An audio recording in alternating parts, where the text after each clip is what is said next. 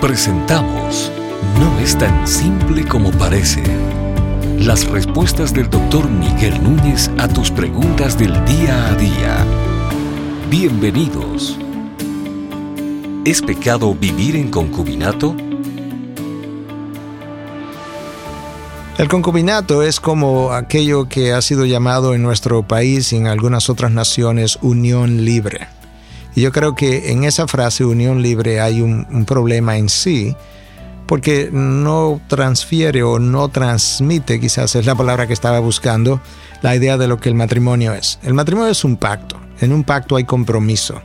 Ese compromiso implica que ambas partes tienen responsabilidades y los pactos usualmente son firmados delante de testigos. Esos testigos se convierten en personas que pueden dar testimonio de que hubo un momento formal donde tú juraste ciertas cosas, te comprometiste de cierta manera a cumplir ciertas responsabilidades que son típicas de los pactos. En este caso, cuando nosotros hablamos del matrimonio, estamos hablando de una pareja, un hombre y una mujer que ha ido delante de Dios, pero también de testigos humanos y se han jurado el uno y al otro fidelidad, amor y una serie de cosas que son típicas, ¿verdad?, de todas las bodas en nuestros días que hacemos en una iglesia o aún delante de lo que es el oficial civil.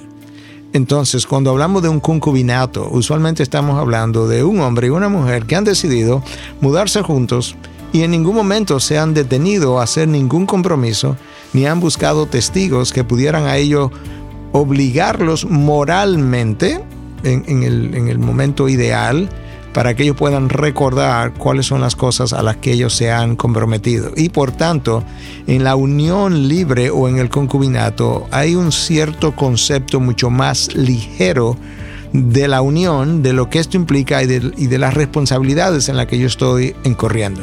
A veces la gente dice, ¿qué diferencia hay entre un papel que yo firmo y aquello que yo decido con mi novio o con mi novia hacer o cumplir? Es que detrás del papel hay más que una simple firma si hacemos las cosas apropiadamente y más en el contexto de la iglesia como nosotros tendemos a hacer las cosas. Entonces eso ha implicado consejería prematrimonial, ha implicado personas de cierta experiencia que se han sentado con ustedes, que le han escuchado, que le han hecho observaciones, que lo han ayudado a crecer y que eventualmente entonces después de un proceso de un mes o de dos, de tres o cuatro meses, dependiendo de cada caso, estas personas han dicho, ¿sabes qué? Nosotros creemos que después de haber estado con ustedes, después de haberlo aconsejado, ustedes pues están listos ah, moralmente o espiritualmente o emocionalmente para entrar en una relación y crear un pacto donde Dios sea su testigo universal, pero con testigos humanos también. Y yo creo que parte de la dificultad en nuestros días con el concubinato o la unión libre es que aligera lo que es el compromiso del matrimonio, porque a la hora de yo tener que partir con mi esposa, ah, si yo no tengo ningún compromiso, ni siquiera legal con ella, es muy fácil que al día siguiente yo simplemente arreglo una maleta y me vaya. Pero cuando yo tengo que pensar que yo tengo que entrar en un proceso legal que puede durar varios meses, que incluso tiene costos económicos para ponerlo en sentido bien pragmático, eso me da tiempo a mí de sopesar mis alternativas, sopesar lo que estoy pensando, si realmente la decisión que estoy a punto de tomar es la mejor decisión. Y al hacer este proceso más lento por el proceso de la espera, hablando en términos prácticos, entonces yo pudiera arrepentirme de lo que estoy pensando, devolverme, y lo que lo facilitó fue simplemente el tiempo de espera que fue forzado sobre mí justamente por un proceso legal que yo no podía romper en una noche simplemente y partir de la casa.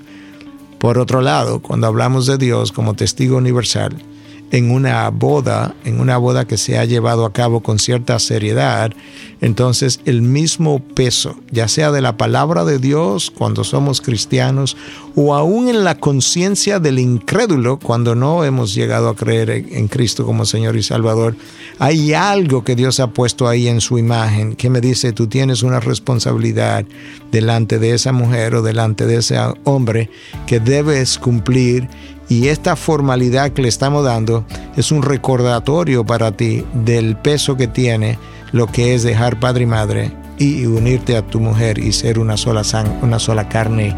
con ella. De ahí la importancia de lo que parece ser simplemente un papel firmado.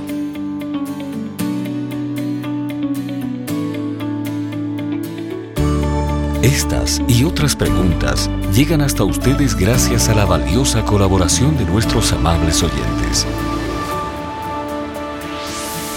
Si deseas compartir con nosotros tus consultas e inquietudes, visita nuestra página de internet integridadysabiduría.org. Gracias por tu gentil atención y será hasta la próxima.